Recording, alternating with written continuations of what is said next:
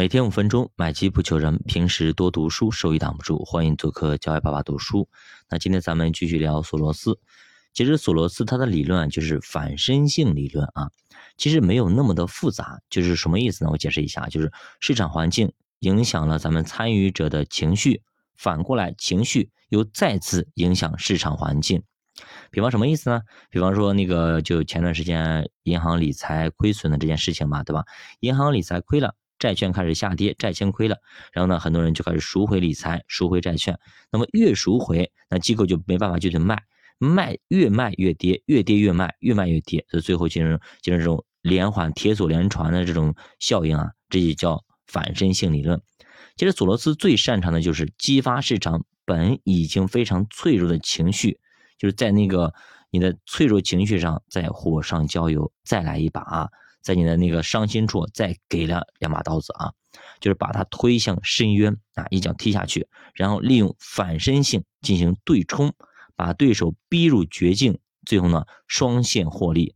索罗斯之所以聪明，其实就是他打过一次非常漂亮的战役，我们也说过啊，赫赫有名。当年呢做空韩国啊，做空等等啊，做的非常非常厉害啊，非常厉害。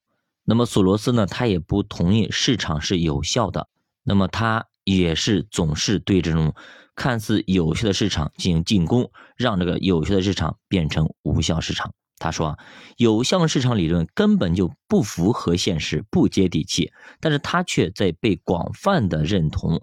这主要是啊，很多人总是追求一个科学的解释啊，总想把投资变成一门学问，一门科学。那么索罗斯他也说啊，他说之所以我把这本书叫做《金融炼金术》，就是要用这种态度。有别于科学，索罗斯认为呢，人类的思维是反映不确定性的原则的。那么，人们对于世界的认知是有限的，是在一定的情况之下啊来认知的。很多时候，我们像那个盲人摸象一样，思维呢不足以做出最完美的、最正确的决策。当思维干扰了决策，思维就无法控制现实的走向。所以思维有的时候呢，并不是连贯的，也不是完整的。事件过程当中呢，会加入很多未知的元素。什么意思呢？就是说啊，人不是机器，最大的区别是它是有情绪的，它不会啊一二三四像机器人那样走，程序设计好之后就这样走了。情绪会对认知和思维能力造成一些干扰。举个例子啊，比方说你对你自己家的孩子，你肯定看着像宝贝疙瘩一样的。但是有的时候啊，我们在辅导他做功课的时候，你被气的啊，基本上那么是网上视频非常多，对吧？你会想揍他啊，是吧？直接想就是直接就想拍桌子了。那为什么平时你看着他像宝贝宝贝疙瘩一样的，为什么一辅导作业就不行呢？甚至有些心脏病都犯了，对吧？这叫情绪上头了。投资也一样啊，你现在返回来投，你去看看，连市场的底部、顶部是不是都有这种特征？好像还挺容易分辨的，对吧？我就是别人告诉你了，有的时候你也头上头。比方三月份我说中概股那么低了，我说十月份中概股那么低了，便宜了，应该买了，对不对？但是有几个人该买呢？大批量的是在割肉，包括银行行长也在割肉。那我说银行保险底部的时候，有几个相信的呢？对吧？明明都知道它便宜了，但是为什么都不敢买呢？是不是情绪上头了啊？情绪上头了。再比方说，二十几块钱的原油，你为啥不敢买？一千两百点的创业板，为啥定投就定投不下去了？十几年不涨的比亚迪，为什么没人敢碰？零点五倍的 PB 的银行，为什么没人敢买？对不对？都跌成狗了的招商银行、宁波银行，为什么不敢碰？主播跟你说了，你也不敢碰。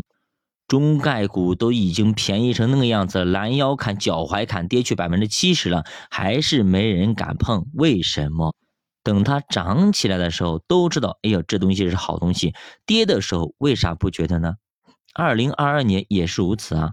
互联网这种大厂都卖出了白菜价，是吧？但是依旧还有人不看好，说什么退市了等等啊，对吧？人呐，有的时候就是这么贱。便宜的时候呢，觉得不好；等贵了，都争着抢着去买。你现在看看，是不是都是争着抢着去买银行、买保险、买这种中概股了？为什么呢？已经涨上来一倍了，都已经，甚至一倍多了，又去买了。便宜的是不要，对吧？傻子都知道低买高卖才能赚钱，但是现实生活中有多少人不如傻子呢？学霸读书陪你一起慢慢变富，想学财经，想要从零开始快速的进入哎这种投资的正常的轨道，然后呢抓住这波牛市，那么加入主播新品团，跟主播一起探讨投资智慧。再见。